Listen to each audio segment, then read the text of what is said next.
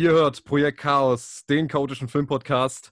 Und wir verlieben uns heute in unser iPhone, in unseren Laptop, was auch immer. Jedenfalls, wir verlieben uns vor allem in die Stimme von Scarlett Johansson. Und dafür haben wir heute mal wieder eine Crew zusammengestellt. Wie immer natürlich dabei der Jakob. Schönen guten Tag, hallo. Und wir haben einen wieder gern gesehenen Gast dabei, der auch schon in unserer Filmfights-Folge dabei war. Alex Lazarow ist wieder dabei. Hi Alex. Hey, freut mich mega, wieder hier zu sein. Wird sehr, sehr cool heute. Ja, ich, wir haben mega Bock über, ja, das, das können wir vielleicht spoilern, über einen unserer Lieblingsfilme zu sprechen. Ähm, ja, Jungs, erstmal, wie geht's euch? Ist alles fit bei euch? Mir geht's wunderbar und tatsächlich ist es eher selten, dass wir heute mal eine Konstellation haben, wo wir alle drei irgendwie irgendwie über einen Film sprechen wollen, den wir alle mögen. Weil sonst ist es oft so irgendwie die Konstellation, der eine ist immer eher negativ und der andere eher positiv und dann versuchen wir uns so ein bisschen ähm, daran abzuarbeiten, welche, welche Punkte es denn tatsächlich sind, was sind die Streitpunkte. Und äh, heute sind wir tatsächlich in einer Gruppe, äh, die alle diesen Film sehr gerne mögen. Deswegen freue ich mich, was ihr so zu sagen habt, warum ihr den Film so gerne mögt. Mhm. Ja, ich freue mich auch schon sehr. Ich habe mich auch heute in der Vorbereitung, habe ich nicht den Film gesehen, weil ich ihn schon so oft gesehen habe, sondern äh, das Making-of dazu noch einmal gesehen und, und dann nochmal in, in diese ganze Stimmung wieder zurückgekehrt. So der Film hat eine tolle Atmosphäre, in die man immer wieder gerne auch so zurückkehrt in Gesprächen und, und das werden wir heute machen. Ja, also Stimmung ist, ein, ist denke ich, ein gutes Stichwort, ähm, weil das ja auch so ein essentielles Thema bei einem Film ist, dass der Film nicht nur beim Sehen irgendwie Gefühle transportiert, sondern er auch im Nachhinein immer, allein wenn man die Musik hört, automatisch eine gewisse Form von Stimmung bei einem auslöst. Ja, Jakob, äh, möchtest du uns vielleicht mal kurz sagen, was passiert eigentlich in Hör? Was ist die Handlung von dem Film? Ja, gerne. Im Grunde geht es darum, dass ein Mann in einer relativ nahen Zukunft, also es ist eine Welt, die sich sehr an unsere eigene orientiert, in sein Betriebssystem verliebt, also in eine künstliche Intelligenz, und zwar nachdem er gerade aus seiner mehrjährigen Ehe geschieden ist. Er kämpft damit noch, er hat nicht richtig, er hat noch nicht den Augenblick für sich gefunden, äh, die Scheidungspapiere zu unterschreiben. Er ist noch nicht ganz für sich bereit und äh, lernt dann allerdings dieses neue Betriebssystem kennen, das ähm, wahnsinnig schnell Fortschritte macht und sich ähm, anfühlt wie ein echter Mensch. Und Stück für Stück entsteht dort nicht nur eine freundschaftliche Beziehung, sondern irgendwann werden die ersten Hürden überwunden, dass dort auch eine romantische Beziehung entsteht. Aus dieser äh, Beziehung äh, tankt er neue Kraft, er äh, entdeckt neuen Lebenswillen für sich und ähm, kann dann auch nach einer Weile den Entschluss endlich tätigen, seine alte Ehe abzuhaken und sich tatsächlich vollends seiner aktuellen neuen äh, Liaison widmen. Und dann verfolgen wir ihm halt, wie er seinen Job bestreitet und wie er sich ihr nähert und wie vielleicht das auch nicht die ganze Zeit im Heilen bleibt, sondern auch mit ein oder anderen Problemen.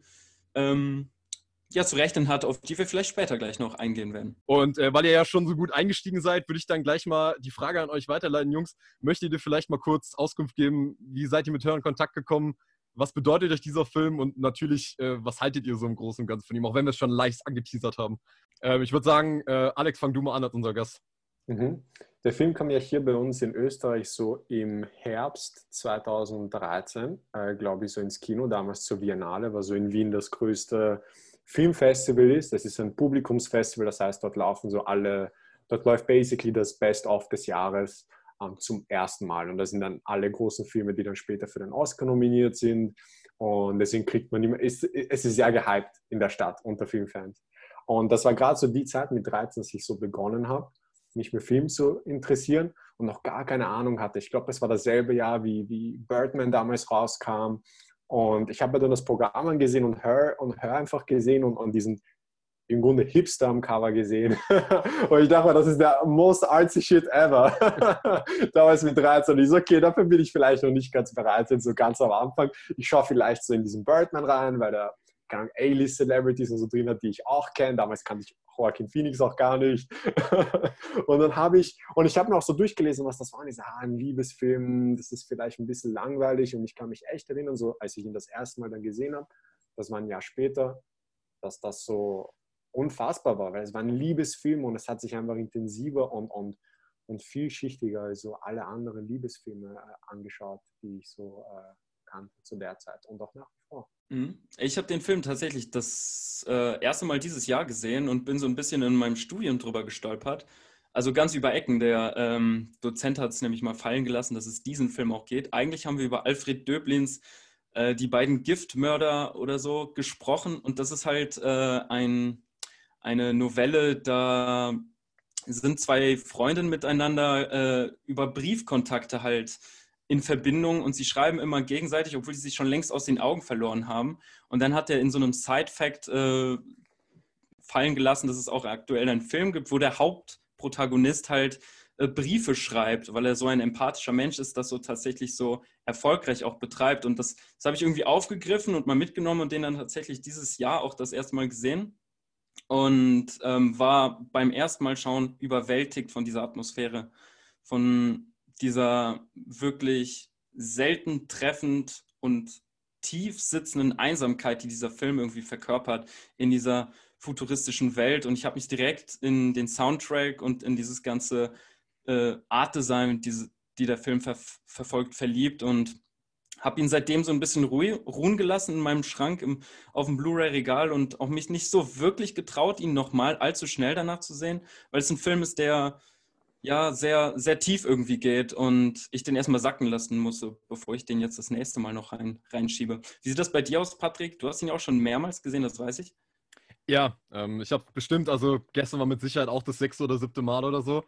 Ähm, und ich muss zugeben, bei mir ist es ein bisschen so wie bei dir, dass ich sage, ich muss mich da ein bisschen rantrauen, weil es ist zu sehr eine Odyssee, durch die man da durchgeht. Du hast ähm, es ist wirklich so ein Film, du hast, äh, Alex, ich, ich würde dich da gerne mal zitieren, du hattest in einem Video von dir mal gemeint, das ist das fühlt sich an, als hätte man ein ganzes Leben gelebt.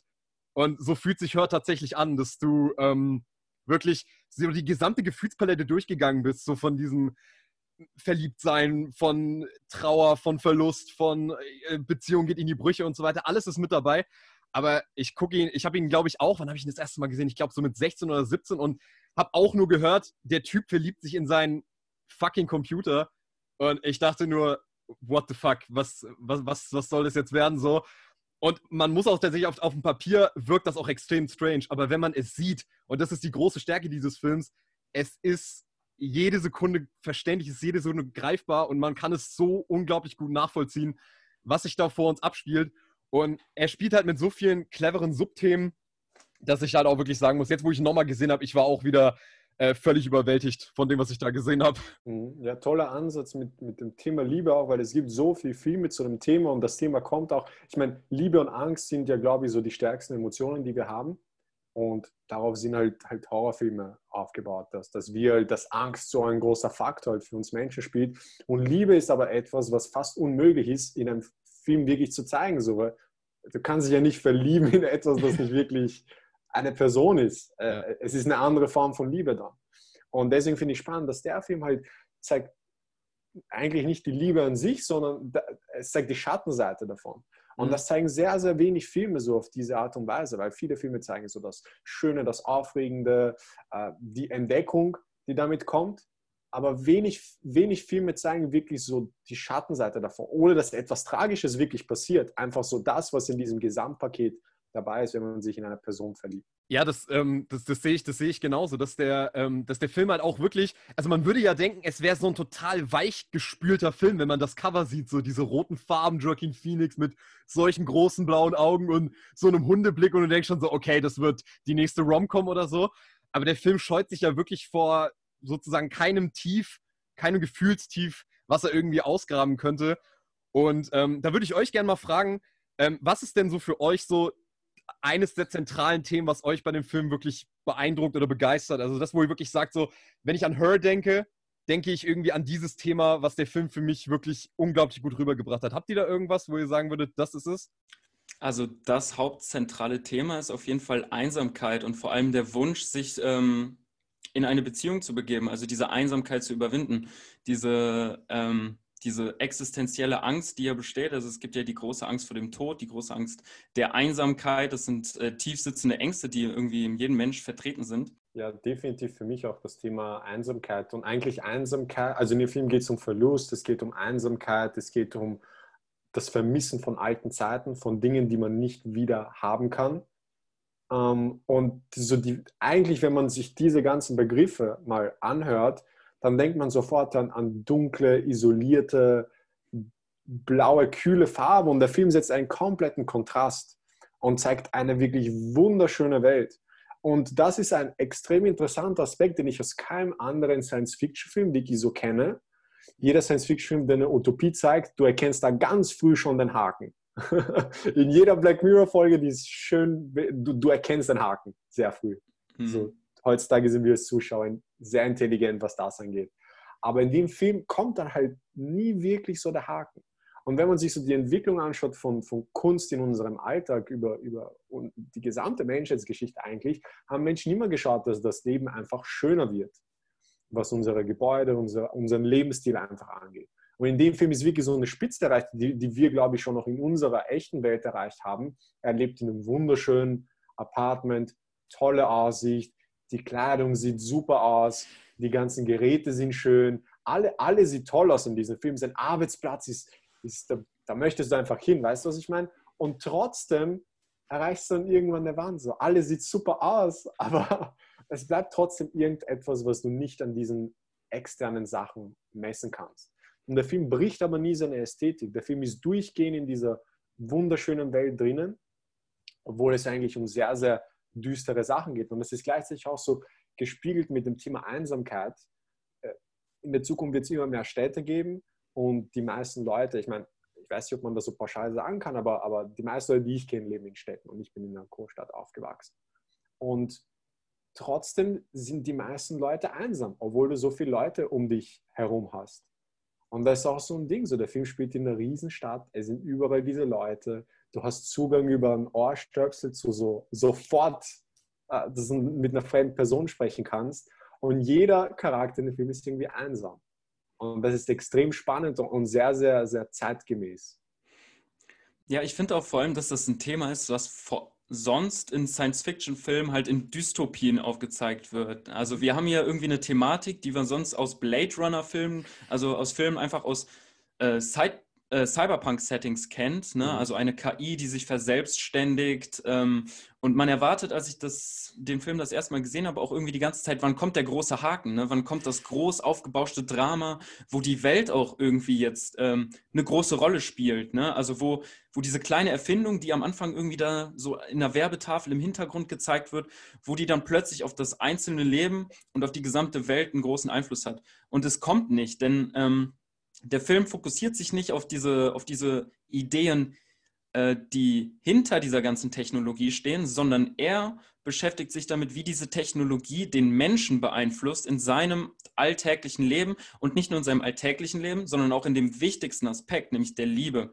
Und das finde ich so spannend, dass wir hier eigentlich eine Thematik haben, die eigentlich Science-Fiction, Dystopie, Cyberpunk-Setting betreffen würde. Aber wir fokussieren uns hier mit Spike Johnsons Werk einfach mal auf was ganz anderes, nämlich auf das Kennenlernen, die Vergangenheit absorbieren und äh, verarbeiten und in eine neue Liebesbeziehung zu treten. das hat mir so gut gefallen. Ja, ihr habt ja, ich finde, ihr habt jetzt echt verdammt viele Punkte angebracht. Ich finde, äh, ich denke, was relativ gut bei euch ähm, jetzt so zum Hauptpunkt rausgekommen ist, und das muss ich mich auch nochmal dem Ganzen anschließen, ist wirklich allgemein diese Stilsicherheit von dem Film.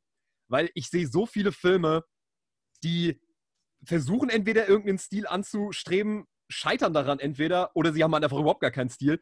Und bei Her hast du wirklich das Gefühl, da steht wirklich ein Film, der ist so confident in dem, was er da zeigen will. Der in, jede, in jeder Raumgestaltung, wie er die Stadt zeigt, wie er die Leute anzieht, wie die Leute reden, wie einfach jeder einzelne Shot aussieht, ist der Film so unglaublich sicher in dem, was er zeigen will. Und das ist immer das, was mich so umhaut bei dem Film.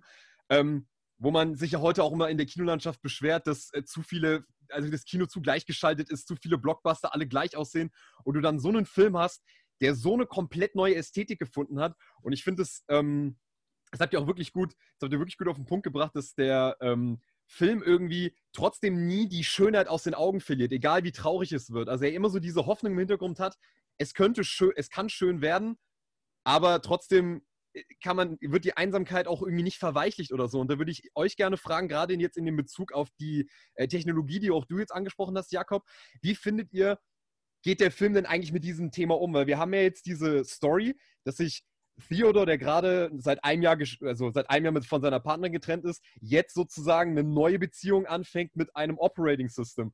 Und da wäre jetzt für mich die Frage, wie findet ihr, schafft es der Film, das nicht zu unkritisch darzustellen? Also findet ihr, dass der Film die richtige Erzählweise findet, dass man nicht irgendwie, äh, dass man den Film nicht so interpretieren kann, dass man sagt, ah ja, ähm, praktisch am, am, besten sollten wir uns in unser Computer verlieben und äh, echte menschliche Beziehungen äh, sind nicht mehr so das Wahre, sondern wie findet ihr, schafft der Film diesen schmalen Grad zu schaffen, dass es ähm, weder in die Richtung geht zu sagen, okay, Technik ist katastrophal, aber genauso wenig zu sagen, ja gut, wir sollten uns praktisch nur noch in unsere Technik zurückziehen. Wie findet ihr, schafft der Film das?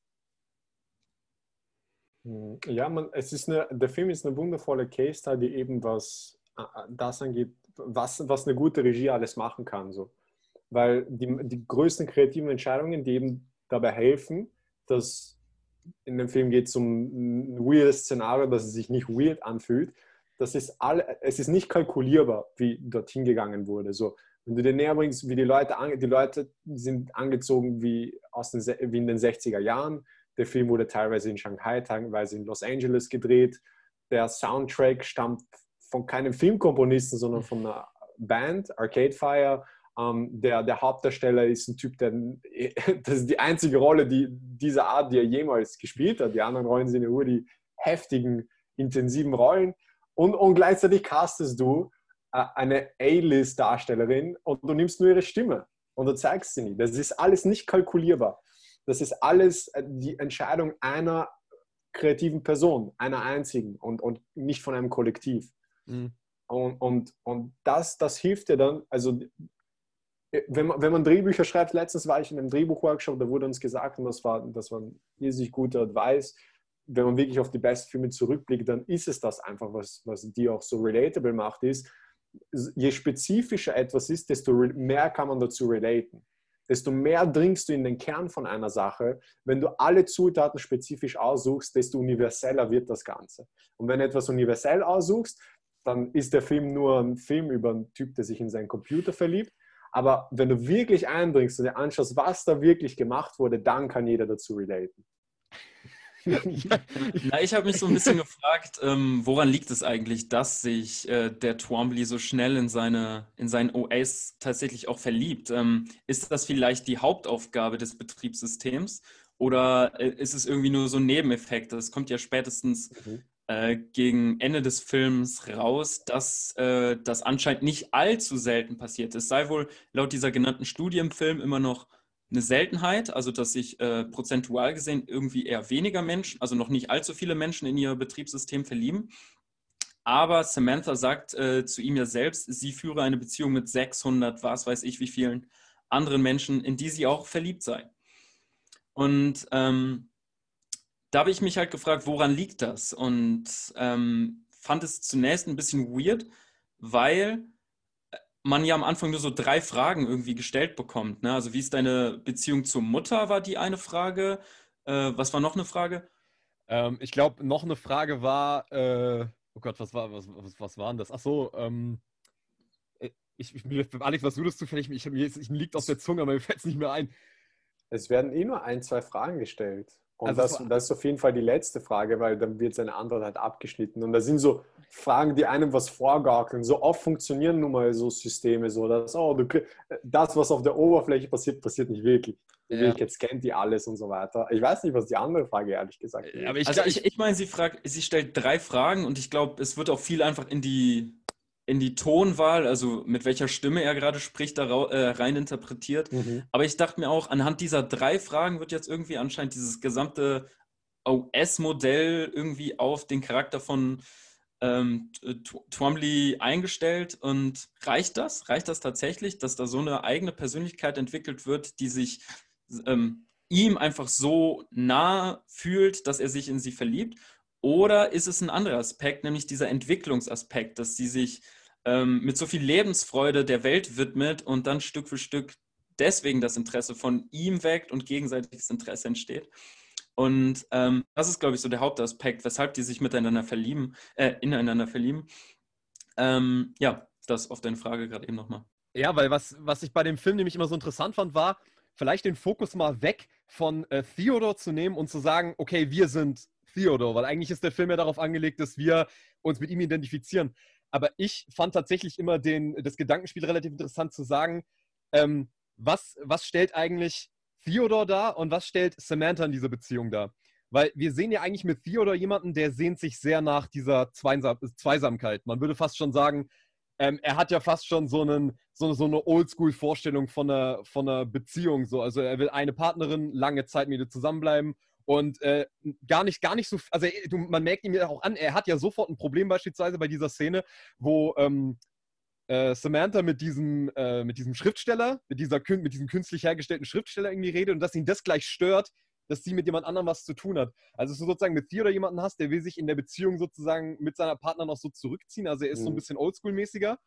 Und Samantha hingegen ähm, hat für mich immer so ein bisschen auch, war ein bisschen für mich auch immer diese Darstellung so von dieser modernen Variante von, von wahrscheinlich auch so ein bisschen auch unserer Generation, so in dieser Generation von ähm, jungen Leuten, wo die Beziehung, ja, wo allgemein alles viel schnelllebiger ist, wo Beziehungen nicht mehr so lange halten, wo man viel öfter verschiedene Beziehungen hat. Und ich habe das immer irgendwie so gelesen, dass du halt so diesen Kontrast in dem Film siehst zwischen Theodor, der irgendwie versucht, in dieser technisierten, in dieser sehr schnelllebigen Welt an dieser sehr ähm, alten Vorstellung von Liebe festzuhalten und wie er so praktisch daran scheitert jetzt im Vergleich zu Samantha, die ja, so, die ja praktisch ihm sagt, ja, ähm, ich, ich, ich liebe so viele Menschen, weil ich habe mit so vielen Leuten Kontakt, ich komme, also gerade übers Internet sind wir auch heute auch mit so vielen Leuten in Verbindung und bei ihr ist es ja auch so, dass sie sagt, ja, ich, ich bin mit so vielen Leuten äh, in Kontakt und ich liebe die alle, aber ich liebe dich genauso. Und ich fand es immer so interessant, ähm, eben vielleicht den Film so ein bisschen in eine andere Richtung zu lesen, zu sagen, dass hier ähm, so dieser Vergleich aufgemacht wird und dann gezeigt wird, okay, so diese, diese, dass sozusagen jemand wie Theodor mit dieser, mit so einer modernen Version von Liebe einfach nicht, dass das irgendwie nicht zusammenkommen kann in dem Film. Mhm. So solche Filme mit solchen weirden Konzepten halt, die auch so der Selling Point sind. Halt, wenn du wem von einem Film erzählst, so, du willst in den Film reingehen, wenn du was Interessantes sehen möchtest und nicht etwas, das du alltäglich siehst. Mhm. Und solche Filme müssen aber irgendwie von Anfang an noch funktionieren. Es geht nicht, dass du erst ab der Hälfte irgendwie zu Theodore relaten kannst und mhm. bis zu der Hälfte halt gedacht, dass es eine weirde Situation ist. Und es gibt eine einzige Szene, wo das sehr, sehr schlau gelöst wird, dass die, dass die Zuschauer sofort zu Theodore relaten können. Und es ist echt nicht offensichtlich, weil es ist eigentlich eine Szene, die wie so eine, eine pure Comedy-Szene wirkt. Spike Jones kommt ja auch von Jackass und so weiter. Und da hast du diese Szene am Anfang, wo ähm, ich, im Film wird es ja nie ganz erklärt, was da, wo er sich da äh, genau jetzt meldet, aber im Grunde hat er Telefonsex im Internet. Und du hast dann diese, diese Frau am anderen Ende der Leitung, die diesen weirden Katzenfetisch hat. Wo Fiona dann selbst ist, wow, das ist nicht so cool mehr. Und wo die Zuschauer da sind, ja, das ist ja weird. Oh, ich cringe aber so hart bei der Szene. Ja, das ist, weil der Film könnte ja auch so sein, ja, vielleicht hat er auch einen weirden Fetisch und deswegen ja, ja, ihn in den Computer. Ja. Und das ist der Schlüssel dazu, dass es eben nicht so eine Art von Story ist, glaube ich. Genial gelöst, ja. Hm? Ja, ist auf jeden Fall immer so die Stelle, wo ich so ein bisschen leiser mache, den Fernseher. Wirkt mich mit der Katze ist dann schon einer der weirdesten Zitate aus diesem Film. Mhm. Ähm, aber ja, es wird auch als Internetpornografie bezeichnet, oder? In einem späteren Moment. Ähm, meint ihr, das sind echte Personen in dem Moment? Sind das äh, Leute, die genau nach solchen äh, Unterhaltungen sehnen oder sind das äh, irgendwie bezahlte äh, Darstellerinnen oder so. Ich schon. Da, ist das echt? Ich glaube, das, war, glaub, das waren Privatleute. Ich glaube, das war wirklich als so eine, äh, das war wie so eine Art Forum, in dem man sich anmelden konnte. Ich glaube, das war schon so gedacht. Es ist lustig, weil es ist so stripped down von jeglichem Naturalismus oder hast nicht einmal was Visuelles, weißt du, was ich meine? Und dadurch ist das vollkommene Anonymität. Du hast kein, nichts, das nicht einmal, die Software funktioniert ja auch nicht mal so, dass du was siehst. Mhm. Das heißt, es, ist, es sind echt so Stimmen von irgendwo. Ja. Und deswegen deswegen funktioniert das auch, dass das echte Leute sind, glaube ich. Mhm. Aber das ist auch so ein bisschen ein Punkt, wo ich mir gedacht habe, ähm, der ähm, verdient ja sein Geld damit, äh, schöne Briefe zu schreiben, weil er so gut formulieren kann, weil er sich schnell und stark in andere Menschen reinversetzen kann mit dieser hohen Empathiefähigkeit. Ich dachte, das müsste ein Mensch sein, der im Online-Dating einfach zunächst extrem erfolgreich sein müsste, oder? Also ich meine, Joaquin Phoenix ist ein ansehnlicher Mann, auch in dem Film mit dem Schnurrbart vielleicht ein bisschen, bisschen weirder Look, aber okay, wer bin ich, das zu judgen? Ähm, und der einfach äh, sehr gut solche Texte formulieren müsste, oder? Ähm, habt ihr da auch zufälligerweise auch drüber nachgedacht, dass er in, Ah, in, in solchen Macht Skills ja auch, eigentlich oder? ziemlich gut wäre? ah ich, also ich, ich, ich, Ne? weiß, ich weiß nicht, ist nicht eigentlich die Ambivalenz seiner Figur, dass er, äh, dass, dass, so, dass er so gut ist darin, die Gefühle anderer Leute äh, in seinen Worten zu, zu verfassen, aber, aber gleichzeitig so unbeholfen dann doch wieder zum Teil in seinen eigenen, oder relativ unglücklich in seinen Beziehungen ist. Und ich glaube, das ist eher der Kontrast, den der Film aufmachen will, wie du eigentlich so einen Widerspruch in der Figur haben kannst, dass er einerseits so ein Talent hat, aber praktisch so dieses klassische Phänomen von jemand, der anderen gute Ratschläge geben kann, kommt aber mit seinem eigenen Leben nicht zurecht. So, so ungefähr Mhm. habe ich das verstanden. Mhm. Und äh, im Endeffekt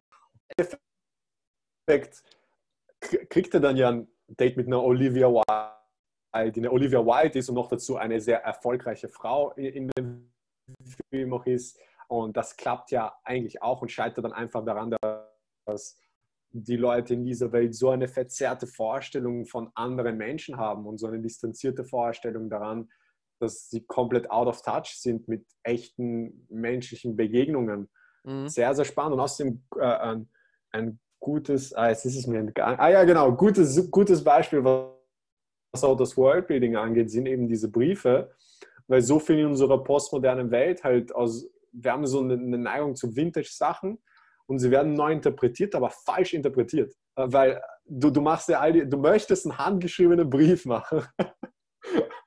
Und gehst dann den falschen Weg, um dorthin zu gelangen. So. Den gegenteiligen Weg, dass du ihn nicht selbst schreibst, dass ein Computer ihn schreibt und eine andere Person ihn verfasst. Ja, Fantastische Idee. super Ich geil. finde ich find die Eröffnungssequenz auch super. Ähm, die Art und Weise, wie wir an seinen Job herangeführt werden. Ne? Wir sehen ja zunächst nur sein Gesicht in, in Großaufnahme, wie er äh, so formuliert. Dann sehen wir als nächstes, dass es als Brief ist. Und dann sehen wir, dass es nicht sein eigener Brief ist, sondern dass es halt eine Auftragsarbeit ist. Ähm, und dann kommen wir noch einen Zoom weiter raus und wir sehen sein Büro und dass es anscheinend eine ganze Organisation ist und dass das alles ineinander verbunden ist. Und ich finde, in der Eröffnungssequenz deutet damit, dass äh, der, der Film auch schon die, die gesamte Stärke an. Ne? Dass es so beiläufig irgendwie diese Welt erklärt, ohne sie in den Zentrum zu stellen, sondern im Zentrum bleiben trotzdem immer noch die Figuren. Ja, ich denke, das ist auch wirklich die allergrößte Stärke von dem Film. Das ist ja auch sowas, das auch ein Blade Runner sehr gut, äh, sehr gut geschafft hat. So dieses, diese Welt aufzubauen und atmen zu lassen, nur durch die Bilder, durch die Kameraarbeit, durch die, die, durch die komponierten Bilder, wirklich diese Welt aufzumachen. Mad Max hat das auch per, äh, super hinbekommen, diese Welt überhaupt nicht zu erklären, sondern einfach uns äh, durch ganz kleine Hints verstehen zu lassen, wie funktioniert diese Welt. Und was ich gerne euch mal fragen würde, ähm, findet ihr es nicht auch bei dem Film irgendwie so beeindruckend, dass er dann doch so unglaublich viel mit e- extrem viel Close-ups, vor allem von Joaquin Phoenix Gesicht arbeitet, aber der Film dadurch nie visuell unabwechslungsreich irgendwie wirkt, weil, äh, weil du hast extrem viele Szenen, wirklich nur Joaquin Phoenix, Kamera auf sein Gesicht, in, teilweise in extrem langen Einstellungen und man hört äh, Scarlett Johansons Stimme und man würde ja meinen, okay, bleibt da die Bildsprache nicht so auf der Strecke. Ähm, wie empfandet ihr das denn bei dem Film? Hat der? Wie hat der Film es geschafft, dass man nie das Gefühl hat, dass es irgendwie eintönig wird?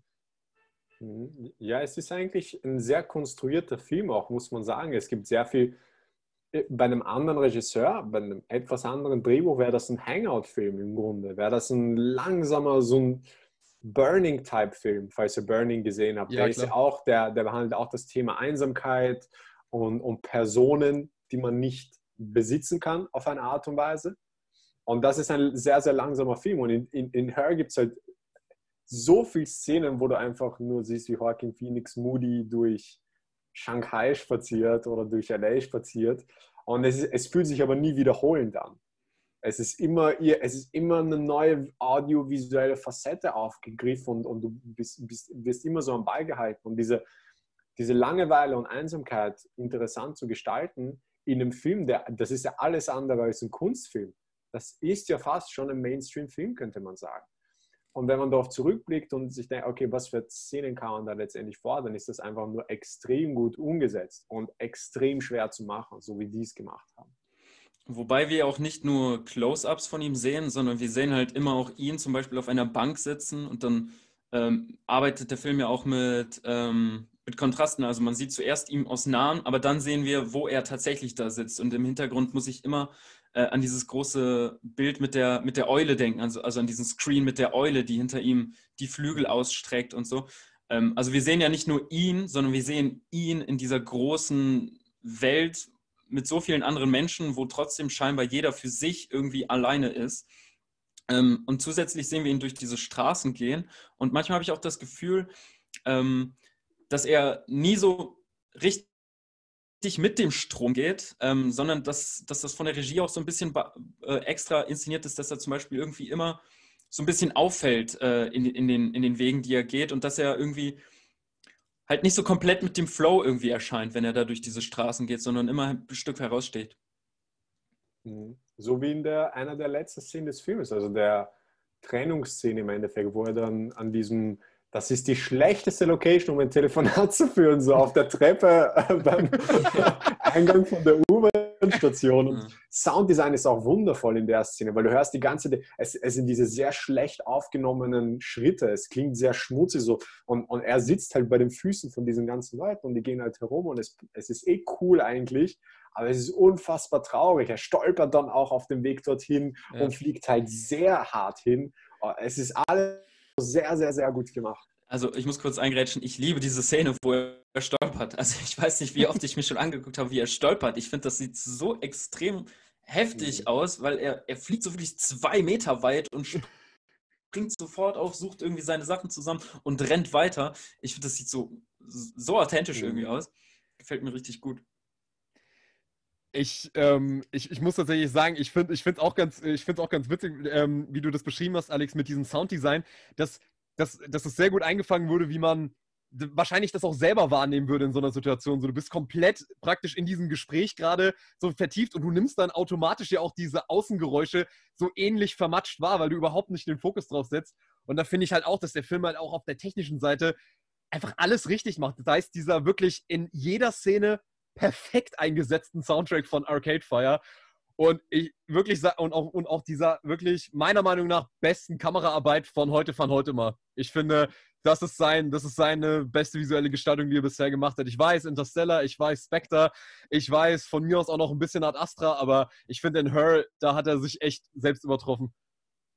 Mhm. Ja, das ist krass. Halt. Ich, habt ihr das Making oft gesehen, das halbstündige, das Untitled Rick Howard Project mit Making of? Ähm, Noch nicht, ne? Nee, leider nicht. Ich kenne nur diese, äh, diese kleine Dokumentation, wo sie irgendwie mit Leuten über ihre äh, Fernbeziehungen und so reden. Aha. Die habe ich, mir, hab ich mir angeguckt. Das habe ich nicht gesehen. Wow, crazy. Ja, dann schaue ich das danach auch gleich nochmal nach. Auf jeden Fall, es gibt äh. auch auf der Blu-ray und auf YouTube so ein Halbstunde. Es ist eigentlich ein, ein Kunst, Kunst-Kurzfilm, Dokumentarfilm über die Entstehung von Anfang bis Ende von Her. Mhm. Und dann schaut man sich halt an, so wie es bei denen am Set ausgeschaut und es sieht einfach die ganze Zeit wie beim Studentenfilm aus. Die haben dann so zehn Leute am Set in der Wohnung. Es ist jetzt nicht über viel Technik vorhanden dort und es ist echt, es gibt eine Szene und ich habe diesen Film auch schon ultra oft halt in den letzten Projekten aus dem letzten Jahr so als Reference, so mit meinem Kameramann zusammen, mit Mutbohr.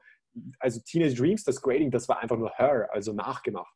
Ja. Äh, also das ist einer von meinen Kurzfilmen. Da haben wir uns einfach nur Stills angeschaut und haben das einfach kopiert. Wunderschön gemacht in dem Film. Es gibt eine Szene am Strand ähm, und du hast diesen Shot von Joaquin Phoenix, der im Sand liegt und es gibt einen Lensflare, der in die Mitte des Bildes fällt und der kommt und geht und ich dachte mal, wie haben die das geschafft? Weil das muss irgendwie die direkt Sonneneinstrahlung gewesen sein und dann hast du, haben die Leute durchs Bild gehen lassen, damit der Schatten geht und wieder verschwindet. Kannst du vielleicht nochmal kurz erklären, was ein Lensflare genau also, ist? Das ist im Grunde, wenn du eine Lichtquelle hast, die direkt in die Linse reinleuchtet, hast du dann einen, einen Lichtstrahl, der, der sehr abstrakt aussieht. Das kann ein Lichtstrahl sein, der ganz gerade ist, so wie bei J.J. Abrams oder wie in diesem Film oftmals wo sich dann so sehr viel Licht plötzlich über das äh, Bild legt. Ähm, das ist so in etwa eine ganz grobe Lensflare-Erklärung. Ähm, und in der Szene ist das so. Und dann habe ich mir das Making-of angeschaut und es war wortwörtlich, die haben einen Spiegel genommen und einfach mit dem Spiegel in, die, in das Objektiv reingeleuchtet. Das machst du nicht bei einem Film, wo Joaquin Phoenix die Hauptrolle spielt. So, weißt du, ich meine? Da stellst du ja die Scheinwerfer auf und so. Nein, es ist, jeder Student hätte das genauso gelöst. Und ich finde das richtig cool. Aber mhm. vielleicht, äh, vielleicht. Wo du gerade eben auch. Du, hau raus. Nee, Jakob, sag du, bitte. Ähm, ja, wo du gerade Teenage Dreams, äh, dein eigenes Filmprojekt ansprachst, musste ich während des Films auch zwangsläufig dran denken, nämlich als Amy Adams ähm, äh, Figur ihr eigenes Filmprojekt vorstellt, sagt sie ja tatsächlich auch, sie möchte äh, die träumende Menschen zeigen und äh, ihr Ehemann ist total entsetzt. Vielleicht, wie wär's denn, wenn du sie erzählen lässt, was ihre Träume waren und dann verfilmst du das? Und ähm, du hast ja tatsächlich einen ganz ähnlichen Ansatz jetzt gefunden äh, für dein eigenes Kurzfilmprojekt. Äh, hat dich Hör da stark inspiriert oder war das eher so ein Parallelgedanke? Da bist du auf jeden Fall schon mal äh, auf was sehr Gutes gestoßen. Es war tatsächlich so, dass oftmals halt, wenn man, vor allem wenn man schreibt, auch wenn man halt inszeniert und dann Sachen halt audiovisuell zusammenstellt, wird man von Sachen beeinflusst, ohne es direkt wahrzunehmen. Und das war ein Fall, da habe ich das echt nicht gewusst, dass sich dieser Gedanke eingenistet hat. Und da habe ich Hören nochmal gesehen und da kam die Serie, ich war so, wow, da, da muss das also hergekommen sein. Mhm. Und ähm, genau, ja, das hat sich dann anscheinend eingenistet und hat dann nicht direkt eine Rolle gespielt, weil wir hatten das Projekt dann schon abgedreht, als ich das quasi realisiert habe. Aber natürlich, so einen Film habe ich so oft gesehen, das muss, das muss indirekt äh, davon inspiriert gewesen sein. Und vor allem in der Postproduktion, wenn ich dann nochmal den Film gesehen habe, hat sich das natürlich nochmal sehr direkt dann auch, auch auf äh, unseren Kurzfilm ausgewirkt. Genau, und der Ansatz ist im Grunde sehr, sehr ähnlich. Natürlich, halt, wir sehen hier einen kurzen Ausschnitt aus ihrem Film ähm, und unser Film sieht halt ganz anders aus. Äh, aber die Idee ist grundsätzlich dieselbe und eine ziemlich langweilige Idee eigentlich. Ja, und trotzdem so spannend umgesetzt. Im, Im, Endeffekt spannender, als sie es in Amy Adams Rolle im Film umsetzt, finde ich. Also gerade was auf visueller Ebene. Nee, finde ich immer spannend, wenn man so äh, intertextuelle Bezüge herstellen kann, wenn man sich irgendwann so ein halbwegs äh, grundiertes Wissen irgendwie angeeignet hat und dann so Parallelen in verschiedenen Werken wiederfindet. Es gefällt mir sehr gut. Patrick, hast du weitere Parallelen irgendwo zu äh, aus zu anderen Filmen zufällig entdeckt? Ähm, oder Videospiele oder so? Oh, boah, ich muss ganz ehrlich sagen, also ich glaube, das haben wir ja auch, das haben wir ja auch schon angesprochen. Ich finde, der Film ist schon stilistisch, würde ich echt sagen, also mir sind da, mir haben da echt die Referenzen gefehlt, muss ich sagen. Also ich finde, der ist stilistisch so einmalig in, in dem, was er da macht. Also ich weiß nicht, was der Film macht irgendwie. Ich kann es nicht so genau erklären. Es ist, ähm, er zeigt eigentlich halt Nachtaufnahmen von Los Angeles.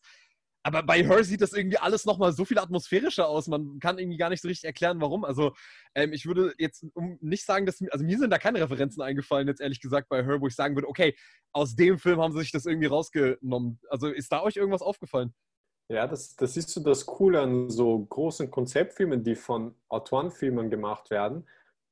Ähnliches Beispiel ist auch Christopher Nolan, dass auf der Oberfläche sind, kann man ja relativ schnell References finden. So Einsamkeit wäre recht ähnlich in dem Film von Wonka Wai dargestellt, falls, falls ihr ihn kennt. Ähm, und in diesen Science-Fiction-Konzepten hat der Spike Jonze da sicher äh, große Werke aus der Science-Fiction-Literatur durchgelesen und von anderen Science-Fiction-Filmen inspirieren lassen. Aber es handelt sich hierbei halt um einen Autorenfilmer.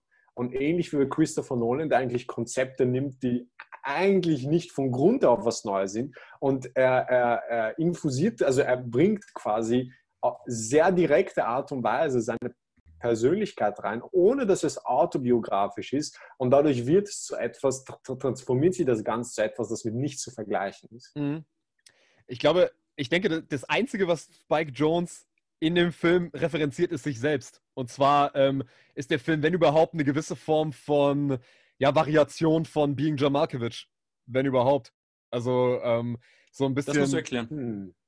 Naja gut, also bei Being John Malkovich, bei Being John Malkovich ist es ja auch so, diese, ähm, also diese, diese, diese, so, so eine Art, also bei Being John Malkovich geht es ja darum, dass äh, es so eine Art Tür oder äh, besser gesagt ein, ein Portal gibt, bei dem man in den Kopf von John Malkovich rein, äh, rein kann und dann in John, John Malkovichs ähm, Kopf drin sein kann. Und ähm, ist auch ein sehr weirdes Konzept. Also man merkt, so Spike Jones hat immer ähm, irgendwelche weirden Ideen parat, auch wenn das tatsächlich eher Charlie Kaufmans äh, Kopfgeburt war.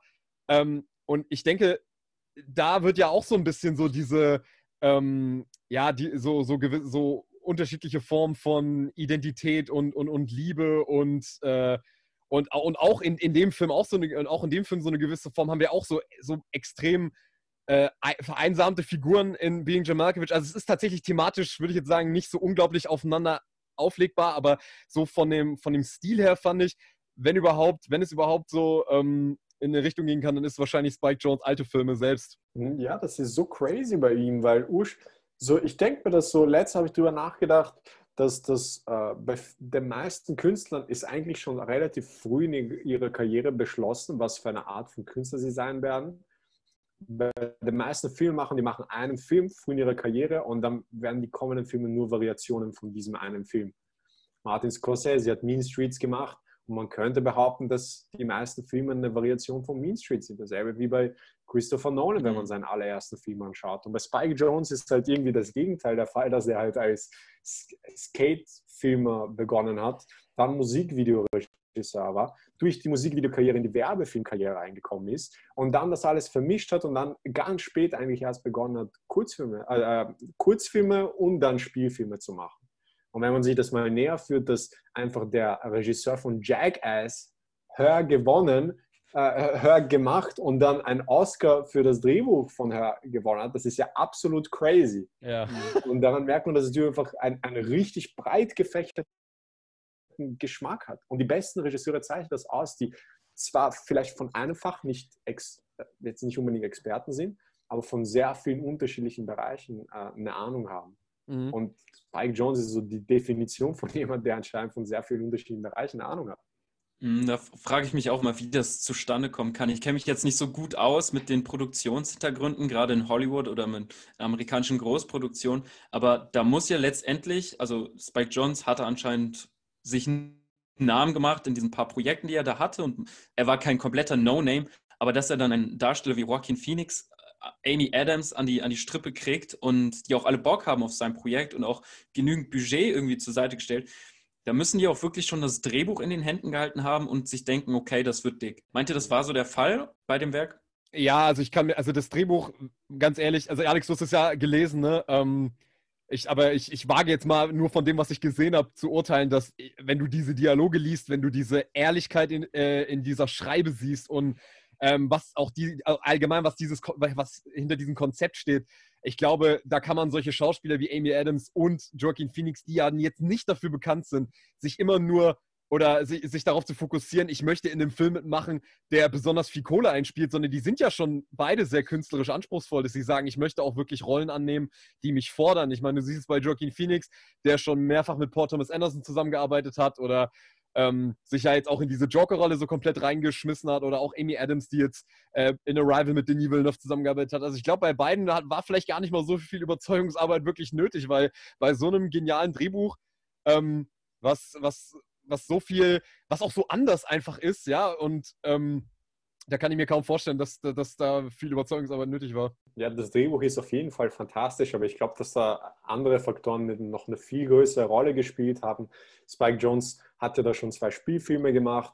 Der erste von ihm war Being John Malkovich und ich glaube, der war auch bei den großen Awards damals nominiert. Oscar und, für bestes Drehbuch für Charlie Kaufmann. Hm, ah, okay. Da, da war ich jetzt von anderen Fakten ausgegangen der, Film, der darauf gemacht hat, war, uh, wo die wilden Kerl, where the wild things are. Und der war nicht besonders erfolgreich, glaube ich, aber ziemlich artsy. Und das war ein Studiofilm. In, an dem, der war ja auch eine Zeit lang mit, mit Sophia Coppola, glaube ich, verheiratet, falls ja. ich mich nicht täusche. Das heißt, der war schon ein Hollywood-Typ. Der war ah. dann schon etabliert, der kannte schon die Leute. Und außerdem halt, bei erfolgreichen Darstellern kommt das immer, das ist so eine, eine Regel, könnte man fast schon sagen, wenn du ein gewisses Maß an Erfolg hast, hast du dann irgendwann keinen Bock mehr bei langweiligen Projekten mitzuspielen. Und äh, wenn du das Scarlett Johansson, die da jetzt schon 20, die hat ja auch richtig jung begonnen, die hat mit 17, glaube ich, den ersten Film gemacht, wenn der schon 20 Jahre Karriere gemacht hat und du dir da sagst, so ja, wir machen einen weirden Film, wo man wird dich nie sehen, dann lockt du das eher an, als wenn du der sagst, man wird dich sehen. Mir ist jetzt, by the way, eingefallen, wie, wie, ich weiß gar nicht, warum es mir nicht sofort eingefallen ist. Ähm, eigentlich ist Being Malkovich die vollkommen falsche Referenz gewesen. Natürlich Lost in Translation. Lost in Translation ist wahrscheinlich mhm. der Film, der am ehesten mit Her kommuniziert, weil es geht ja auch so dieses Gerücht rum, ähm, dass so, sozusagen Sophia Coppola ihre Beziehung mit Spike Jones in Lost in Translation verfilmt hat und er hat seine Beziehung mit äh, Sophia Coppola aus seiner Sicht in Her verfilmt. Ähm, und das finde ich echt eine verdammt geile intellektuelle Verbindung zwischen diesen Filmen, wenn man die sich halt beide so anguckt und so merkt, okay, gut, ähm, so, das waren an, anscheinend so die Blickpunkte von den beiden, wie sie, wie sie sich gesehen haben, weil ähm, finde ich, ich, das ist wahrscheinlich so die perfekte Referenz, weil die Filme kommunizieren schon sehr miteinander. So diese Isolation in der Großstadt. Ja, da wollte ich gerade eben auch so ein bisschen drauf hinaus, weil das der zweite Film wäre, der irgendwie diese Einsamkeit in Menschenmassen äh, für mich als nächstes irgendwie ganz treffend porträtiert. Ähm, mhm. ich, hätte, ich hätte jetzt vor allem noch, ich hätte noch zwei, ähm, ich hätte noch zwei äh, Punkte. Ein, einer wäre bezüglich Triv einem Trivia-Fakt. Äh, da würde ich kurz drauf eingehen. Und zwar, da, da, könntest du wahrscheinlich, Alex, auch was dazu sagen. Was ich nämlich so verrückt finde, was ich in der Trivia dann gelesen habe, war ja, dass Scarlett Johansson ursprünglich gar nicht diese ganzen äh, Stimmsachen eingesprochen hat, sondern das hat eine andere Schauspielerin gemacht. Und jetzt, jetzt mal echt dich als Filmemacher, wenn wir dich schon mal hier haben, möchte ich echt gerne mal wissen, was, äh, wie, Spike, wie, was hältst du davon, dass Spike Jones wirklich ganz am Ende, der Film war komplett abgedreht und dass er dann am Ende sagt, okay, nein, die Stimme passt nicht so ganz, wir lassen es nochmal komplett neu einsprechen. Also ich habe jetzt so in Sachen künstlerischen Bereich eher nur so einzelne Sachen mal gemacht, aber ich weiß noch, ich vor jedem Projekt, das ich mal gemacht habe, saß ich am Ende meistens davor und man findet am Ende ja trotzdem, man findet immer irgendwas zu mäkeln. Am Ende sagt man ja oft trotzdem zu sich, ah ja, nee, komm, lass es, es wird schon passen. So, das ist so dieses typische, dieses Selbstkritische, was man am Ende hat. Und ich finde es so verrückt, dass er dann hier aber dann sich da tatsächlich dafür entschieden hat zu sagen, nee, wir machen das komplett neu. Ähm, wie, wie, findest du denn eigentlich so diese Entscheidung von ihm? Also als du, als, als Filmemacher, würdest du den Mut haben zu sagen, nachdem du schon das alles abgedreht hast, dann zu sagen, nee, wir machen praktisch so einen essentiellen Teil des Films nochmal komplett neu? Mhm. Das, solche Dinge passieren eigentlich öfters, als man vielleicht so als Zuschauer ähm, behaupten würde, wenn man, wenn man mit dem Dreh fertig ist und dann zum, zum Schnitt übergeht, hat man oftmals dann so die Revelation, dass man sich dachte, was haben wir da jetzt alles abgedreht? So, und dann weißt du relativ schnell, welche Dinge funktioniert haben und welche nicht. Und mir ist das natürlich auch zum Teil passiert. Bei meinem letzten größeren Kurzfilm, der, der, den stellen wir jetzt noch gerade fertig, hatte ich vielleicht eine ähnliche Situation, wo ich dann auch extra Musik, Musik komponieren lassen habe für den Kurzfilm und dann den Film gescreent habe und festgestellt habe, dass es ein Problem in der Stimmung des Filmes gab, auf das ich gar nicht gestoßen bin. Und dann musste ich quasi die ganze, also ein Großteil der Musik, die wir äh, kompon, extra komponieren lassen haben, äh, konnten wir dann nicht mehr verwenden und musste ausgetauscht werden. Und so ähnliche Situation ist es gewesen. Das Ding ist, dass bei den meisten größeren Produktionen kann man sich so eine Entscheidung nicht leisten, wie Spike Jones sie gemacht hat.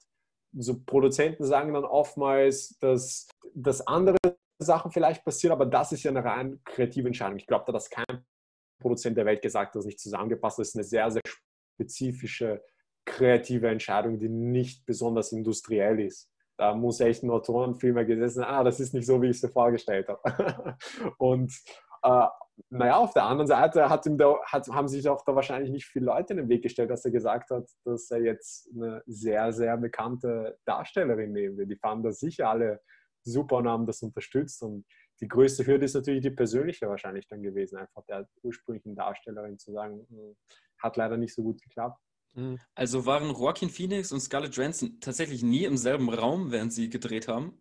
Und haben diese Gespräche nie tatsächlich irgendwie miteinander geführt? Nein, das war die, Ach, die ursprüngliche Darstellerin, die saß dann schon und die waren dann schon verbunden. Ja. Aber er hat halt natürlich mit der anderen Performance dann mitgespielt. Das finde ich sehr beeindruckend. Das äh, wusste ich noch oder? nicht den Fakt. Ähm, das steigert irgendwie für mich die, die Authentizität von Joaquin Phoenix nochmal mehr. Also, dass, es erst, dass er es eigentlich mit einer anderen Schauspielerin gedreht hat und geübt hat und dass es dann trotzdem so gut auch auf die andere Stimme passt und so. Das ist mhm. schon beeindruckend. Wahnsinnig. Ist das, ist das die beste Joaquin Phoenix-Performance, Jungs? Uh, kritisch. Ich würde nicht sagen, nein. Nein? Was wäre deine Lieblingsperformance?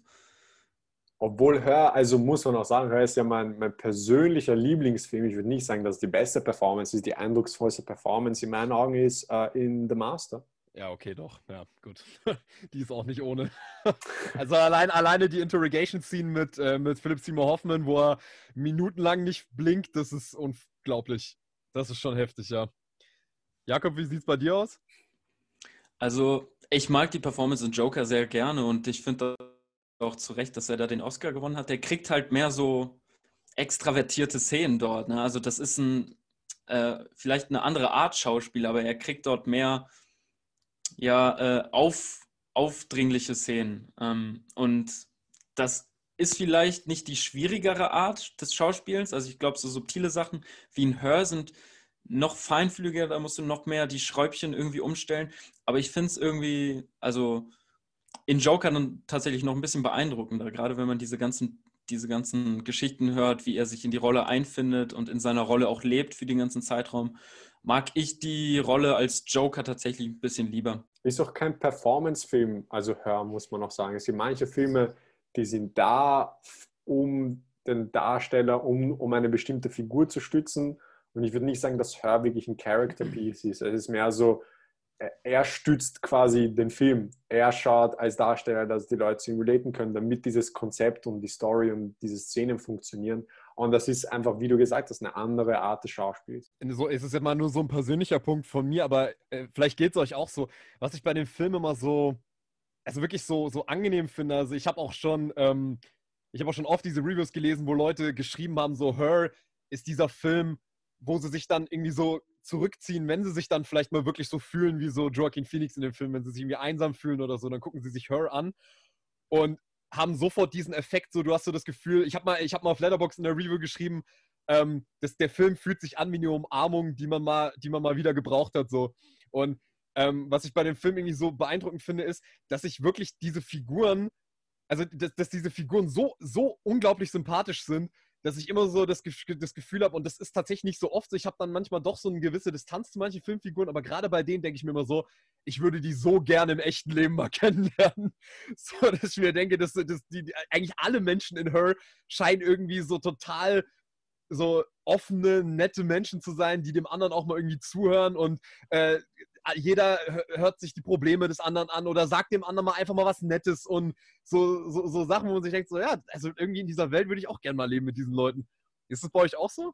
Ja, es, es gibt diese eine Szene, wo, wo dieser ganze Plotpoint halt kurz davor ist zu passieren, wo er der ersten Person oder der zweiten ist es dann, wenn man Amy Adams mal wegnimmt, ist die erste wirklich fremde Person, der halt sagt, so dass seine Freundin ein, ein äh, Operationssystem ist.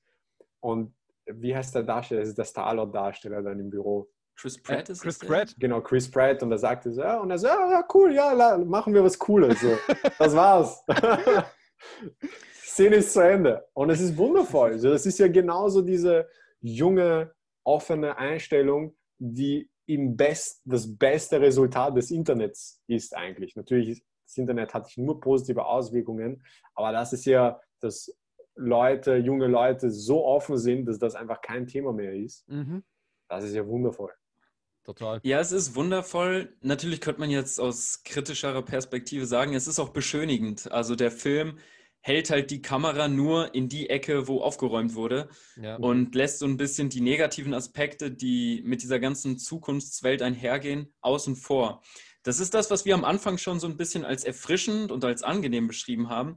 Man könnte es natürlich auch kritisieren, dass der Film einfach viel ausblendet. Findet ihr das problematisch, dass hier überhaupt nicht zum Beispiel äh, die Nachteile oder viel, also dass wenige Nachteile dieser hohen künstlichen Intelligenz gezeigt werden? Oder sagt ihr, okay, es ist auch eher angenehm, mal einen Film so zu betrachten? Mhm. Ich, ich finde, dass genau das einer der aller, aller stärksten Aspekte des Filmes ist, dass du wirklich Technik dringt auch heutzutage schon in die intimsten Stellen unseres Privatlebens ein. So, oftmals ist es ja so, dass die letzte Sache, mit der du dich auseinandersetzt, sind die Inhalte auf deinem Smartphone. Du legst dich hin, die letzte Sache, die du siehst, ist dein Smartphone und oft ist es so, dass die erste Sache, die du siehst, dein Smartphone ist. Und dieser Film zeigt genau das, dass die, die gebrochenen Herzen siehst du in diesen intimsten Momenten. Und dann hast du diese Szene mit Olivia Wilde, und du siehst ihn nie wieder im Film.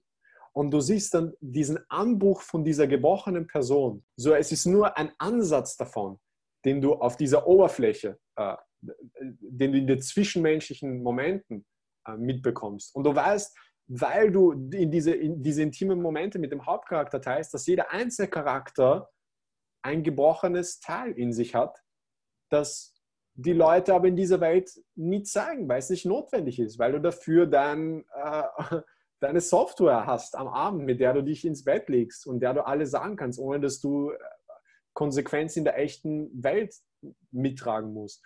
Und das ist so ein wunderschöner und so ein, also ich kenne keinen anderen Film, der das so zeigt. Und es ist sehr, sehr, sehr real, dass Leute vielleicht immer offener werden, was die, die virtuelle Welt angeht, auch immer geschlossener werden, was, was die echte Welt angeht. Und ich finde, hast du sehr, hast du echt gut auf den Punkt gebracht, Alex, nämlich, weil ich würde mich da gerade einfach anschließen. Und zwar, dass der Film erstmal ein Science-Fiction-Film ist und ich ehrlich gesagt das so als gegeben nehme, dass diese gesamte Welt so schön ist. Ähm, so, so wie sie in Hör präsentiert wird. Also ich, äh, man könnte natürlich jetzt sagen, okay, warum spielt es jetzt schon wieder so in so einer, ja, eher in so einer in so einer sauberen Gegend, sagen wir es jetzt mal so. Also wir, wir, wir, wir, wir, wir, wir spielen diese Story natürlich jetzt nicht in irgendeinem, äh, in irgendeinem vielleicht abgeschiedeneren Viertel oder so, sondern wir sind mal wieder schön in den Hochhäusern. ähm, ähm, ja, ja, gut, aber genau das ist ja der Punkt. Also die meisten Filme würden eben nicht die, die schöne, saubere Welt zeigen, sondern die würden sich auf die würden sich auf die sozial schwierigeren äh, Begebenheiten irgendwie fokussieren. Und ähm, ich finde es auch ganz gut, dass Hörder so. Was lacht ihr euch eigentlich so weg? Haben wir sowas Verwerfliches gesagt gerade? Nein, nicht du. Der Patrick hat das echt sehr unterhaltsam beschrieben. Sorry, dass ich unterbreche. Alles gut. Ähm, nee, weil ähm, ich finde es auch gut, dass Hörder nicht irgendwie so, ein, so, eine Klammer öffnet und zeigt, ach übrigens, in unserer Welt gibt es auch jetzt noch das Böse, das Traurige und das, die Armut gibt es hier auch noch. Ähm, ich finde, das hätte sich sowas von fehl am Platz äh, angefühlt, wenn das irgendwie noch bemüht wäre, hier jetzt noch so ein bisschen Sozialkritik auf diese Schiene reinzubringen. Finde ich ganz gut, dass da Spike Jones auch bewusst drauf verzichtet. Habt ihr euch mal eingekriegt da? ja, Hör wird am Land nicht so gut funktionieren wie, wie in LA. so viel steht fest. Ja. Ähm, nee, okay, ich habe ich hab mich wieder beruhigt. Ähm, was ich eigentlich, was ich eigentlich sagen wollte, ist, du kriegst ja, also ich, äh, du kriegst ja schon diesen ähm, Aspekt mit, dass das mit der Technik und dieser totalen Vereinsamung äh, von Theodore, du, er krieg, du kriegst ja die andere Seite gezeigt in der Szene, wo er sich mit Rooney Mara trifft und äh, er sozusagen das erste Mal so diesen Gegenwind bekommt, während niemand alle anderen sagen, ja, ähm, wunderbar, dass du mit deinem Operating System was hast, super. Und sie ist dann sozusagen, die ihm das aufzeigt, so, ja, äh, wie jetzt, nach, nach mir kommt jetzt ein Computer, so was, was stimmt mit dir nicht? Ich finde, der Film macht da schon diesen kritischen Raum auf, aber er wird nicht, er wird nie einseitig. Nie. Er, er lässt sich niemals darauf ein zu sagen, Technik ist automatisch was Schlechtes, weil er zeigt ja auch, dass die Technik Theodor zu so einer Art Selbstfindungsprozess auch hilft. Also vielleicht ist es auch ein Selbstfindungsprozess, den er mit einem Menschen der, und jetzt eben nicht mit, mit, mit, dem, mit, mit Samantha, dem Operating System, das hätte, vielleicht konnte es nur mit Samantha möglich sein, ein System, was darauf angelegt ist, sozusagen ähm, sich so auch an ihn anzupassen. Vielleicht hätte er diese, diese Selbstfindung und diese Katharsis, die er dann am Ende hat, vielleicht hätte er die so nie geschafft. Also finde ich auch, dass der Film dann eine schöne Gratwanderung macht, zu zeigen, ja, ähm, man weiß eigentlich, es könnte eigentlich mit Theodore eigentlich nicht so wirklich weitergehen, dass er dann wirklich so sich damit sozusagen nur mit seinem Operating System zurückzieht. Aber auf der anderen Seite zeigt er aber auch, ähm, dass das vielleicht nötig war, sich so zurückzuziehen, so ähm, dass die Einsamkeit vielleicht auch was war, was ähm, jetzt in und diese Zurückgezogenheit mit dem Operating System, das hat ihn vielleicht irgendwie therapiert am Ende, weil das vielleicht auch was ist, was ich euch mal fragen würde. Was ist, denk, was ist denn für euch, weil ich frage mich das bis heute immer noch, wenn er diesen Brief an seine Ex-Partnerin schreibt und dann sich so zurücklehnt und dann so ausatmet, dann würde ich euch gerne mal fragen, was denkt ihr, was, was ist eigentlich mit dem Charakter von Theodor da passiert? Weil keine fünf Minuten vorher ist ihm praktisch das Herz gebrochen worden von Samantha, die ihn gerade verlassen hat.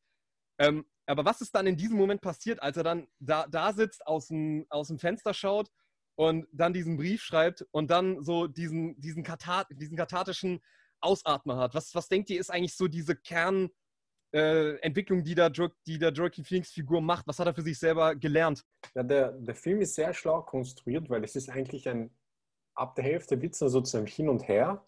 Mhm. Dann hast du die Szene mit, mit dieser jungen Frau, die Samantha spielt und, und dann ist das, denkst du so, es wird eh nicht mehr schlimmer als das und dann find, findet er und Samantha finden die wieder zueinander und machen dann diesen schönen Ausflug, aber es ist nicht dasselbe und dann hast du nochmal, nochmal wird schlechter und dann wird es wieder besser und dann ist sie weg. Und ich finde, das Ende ist so wunderschön konstruiert mit den beiden am Dach. Es ist kein, es ist, es ist ein zweischneidiges Schwert auf der einen Seite könnte man sagen, es ist ein klassisches Rom-Com-Ende. Die Technologie hat verloren, die zwei Menschen, die eigentlich zueinander gehören, finden am Ende zueinander.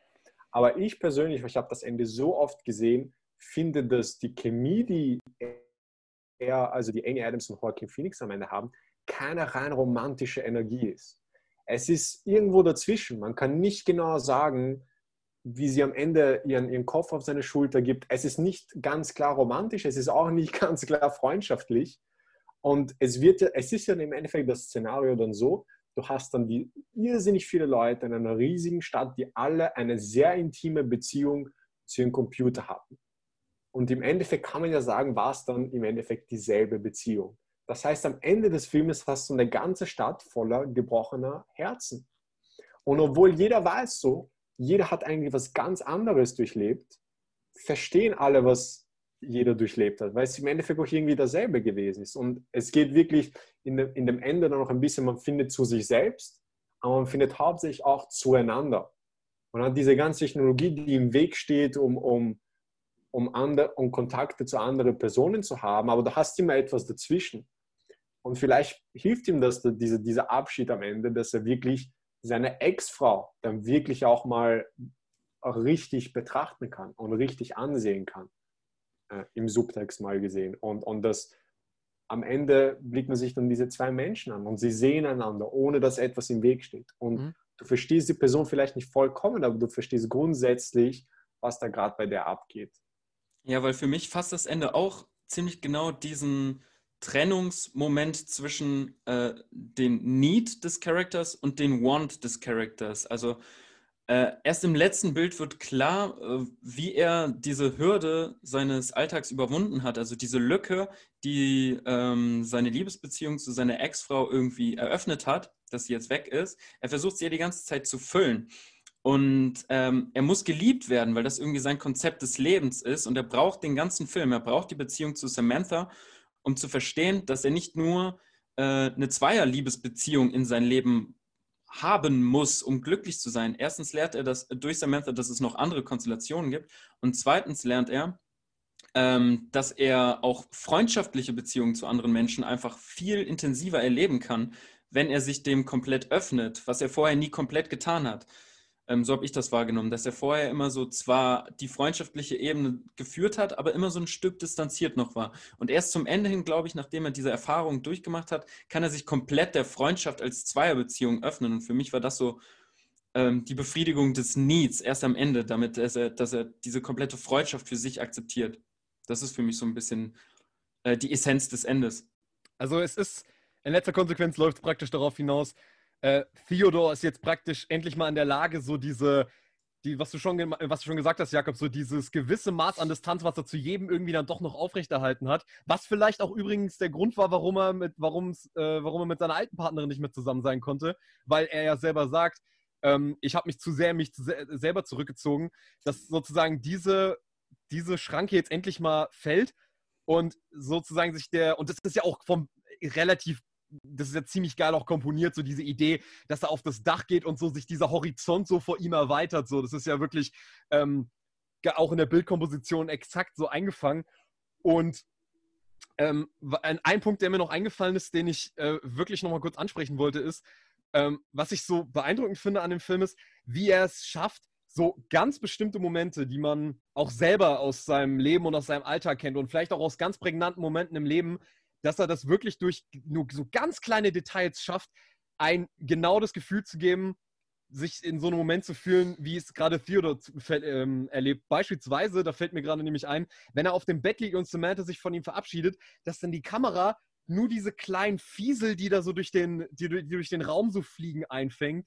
Oder dass, wenn er dann nach dem Date alleine in dem Bett liegt und dann so diese Erinnerungsfetzen von diesem Date gezeigt werden und man und dass das auch so geil komponiert finde, so diese, wie, wie das gezeigt wird, wenn man mal so selber zurückdenkt, wenn man irgendwie ein, Treffen hatte oder so und dann man sofort auch wieder so zu Hause sitzt und so, so die einzelnen Bilder so im Kopf durchgeht, oh Gott, warum ist das so gelaufen oder, oder, vielleicht, oder vielleicht ist es gut gelaufen, was, was, ist, was fällt mir noch so ein? Das finde ich, das macht der Film so geil, diese Momente so nahbar zu machen, weil er wirklich immer genau diese Perspektive einnimmt, die man vielleicht auch wirklich auch im echten Leben äh, in solchen prägnanten Momenten hat. Mhm. Also über die Montagetechnik haben wir jetzt noch gar nicht so viel gesprochen. Könnte man auch wieder eine Stunde füllen, wie sie hier mit Rückblenden arbeiten und dann anhand von Joaquin Phoenix Gesicht äh, das gespiegelt wird und erst den Kontext herstellen. Das ist wirklich essentiell gemacht. Also wahnsinnig schön. Mhm. Ja, äh, was soll ich da noch hinzufügen? Ja, ähm, ihr habt eh schon sehr, sehr viel, sehr, sehr viel auf den Punkt gebracht. Ich, ich schaue gerade auf meine Notizen. ähm, genau, der, der Soundtrack ist, ist vielleicht auch nochmal was, was ich ansprechen wollen ja, würde. Es gerne. ist ein sehr analog klingender Soundtrack und der auch extrem experimentell ist teilweise. Also wenn wir da auf die ersten Sekunden des Filmes ähm, hören und schauen, äh, ist es im Grunde einfach schwarzes Bild und du hörst, du hörst dieses Blasinstrument, du kannst nicht genau sagen, was es ist. Es klingt fast schon wie ein Atmen. Es ist ein sehr metallisches Geräusch und es klingt wie das Atmen eines Computers. Ich meine, was für ein, was für eine, was für ein Weg, einen Film zu starten. Das Atmen oh. eines Computers. Ja, es, ist, es, es fällt für, mir ist es erst ganz spät aufgefallen, was das eigentlich vielleicht simulieren könnte. Man mhm. könnte es auch einfach als abstrakten Soundtrack nehmen im Endeffekt heißt es, jetzt, wenn ich den Film sehe, bedeutet das schon ziemlich direkt für mich, dass es so was Ähnliches sein sollte. Es klingt naturalistisch, aber es klingt doch sehr unecht. Was ich an dem Soundtrack halt so großartig finde, ist, dass er entgegen vieler anderer Film-Soundtracks, ich finde, der nutzt sich überhaupt nicht ab. Also, wo ich zum Beispiel bei vielleicht dem einen oder anderen Hans Zimmer Soundtrack, so zum Beispiel so den Inception Soundtrack, wo ich mal ein bisschen Pause brauche von dem, wenn ich den mal wieder hören will. Aber bei Her ist es tatsächlich so, dieser Soundtrack so, erstmal ist es unglaublich, dass egal welchen Song ich höre, ich weiß sofort, in welcher Szene der drankommt. Natürlich liegt auch daran, dass man den Film entsprechend oft gesehen hat, aber die sind auch so passend eingesetzt, dass man da immer so sofort dieses Bild damit assoziiert und dass halt wirklich diese Musik irgendwas hat, obwohl es meistens auch nur so Klaviermusik ist, aber man mhm. kann das tatsächlich immer hören und die, und die, Cat, und die catchen halt so gut, äh, so einfach nur so ein Gefühl, für dieses Gefühl dieser Szenen, wenn, wenn Joaquin Phoenix irgendwie aufs Meer rausschaut oder dieser Song on the Beach, wenn er da an dem Strand liegt, das ist wirklich, das, das passt perfekt, wie, wie, wie das dieses Gefühl einfängt. Das ist wirklich richtig gefühlseinfangende Musik. Das ist wirklich unglaublich. Mhm. Und auch Sounddesign technisch sehr, sehr schlag gelöst, wie der Hauptcharakter trägt hier die meiste Zeit des Filmes äh, Kopfhörer im Grunde. Und du hörst äh, die Stimme, die durch diese Kopfhörer kommt. Es wird sich sehr komisch äh, anhören in einer Filmszene, wenn deine, den Ton einer Filmszene einfach komplett normal gestaltest mhm. und du hast dann aus dem Nichts diese Stimme, die klingt wie eine Person, die in einem Zimmer ist. Mhm. Und sie sind so einen sehr interessanten Mittelweg gegangen in dem Mix des Filmes und im Sounddesign, dass in jeder Szene, in der sie halt ein Gespräch führen, du ihre Stimme ganz klar und deutlich hörst und du hörst auch die Außenwelt, aber es ist durchgefiltert. Am Strand zum Beispiel, er liegt am Strand und er ist irgendwo in der Mitte dieses Strandes. In Wirklichkeit würdest du da das, die, die, die, ganzen Dialoge um dich herum hören. Und in dem Film ist, ist so das, was du am lautesten hörst, sind die Wellen, die eigentlich ganz weit weg sind. Mhm. Und das, das simuliert quasi sehr, sehr filmisch das, was bei diesen ganzen neuen Kopfhörern halt ist, dass die halt quasi deinen Sound durchfiltern. Die isolieren dein, dein Gehör und die filtern nur bestimmte Frequenzen durch und die unangenehmen bleiben draußen. Mhm. Und so ähnlich ist das Sounddesign des Films, wo du am Ende in einer Riesenstadt, der, der sitzt da am U-Bahn-Steg, du würdest alles Mögliche hören, aber du hörst nur die Schritte. Sehr, sehr interessanter Kunstgriff und da kann man echt, da kann man noch Stunden drüber reden, so wie, wie wundervoll die das alles designt haben. Jakob, möchtest du noch was dazu sagen oder sollen wir langsam mal Richtung, Richtung Ende uns bewegen? Ähm, was für mich vielleicht noch ein relativ wichtiger Punkt ist, weshalb ich den Film so mag, ist, ähm, und äh, das fällt mir gerade auf im Vergleich zu das fünfte Element, was ich vor kurzem gesehen habe, auch ein Science-Fiction-Film, wie hier mit der, der ähm, Born Sexy Yesterday Trope umgegangen wird. Also ich weiß noch nicht, ob das so ein fester Begriff der Filmwissenschaft ist.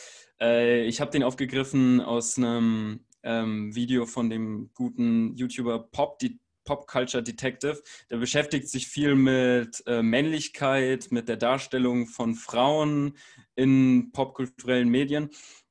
Und ähm, oft ist es in Science-Fiction-Filmen oder in sonst, also in romantischen Filmen so, dass wir äh, eine weibliche Hauptperson kriegen, ähm, die ein komplett unbeschriebenes ist und gerade deswegen für den männlichen Hauptdarsteller äh, als sehr attraktiv, als sehr begehrenswert empfunden wird.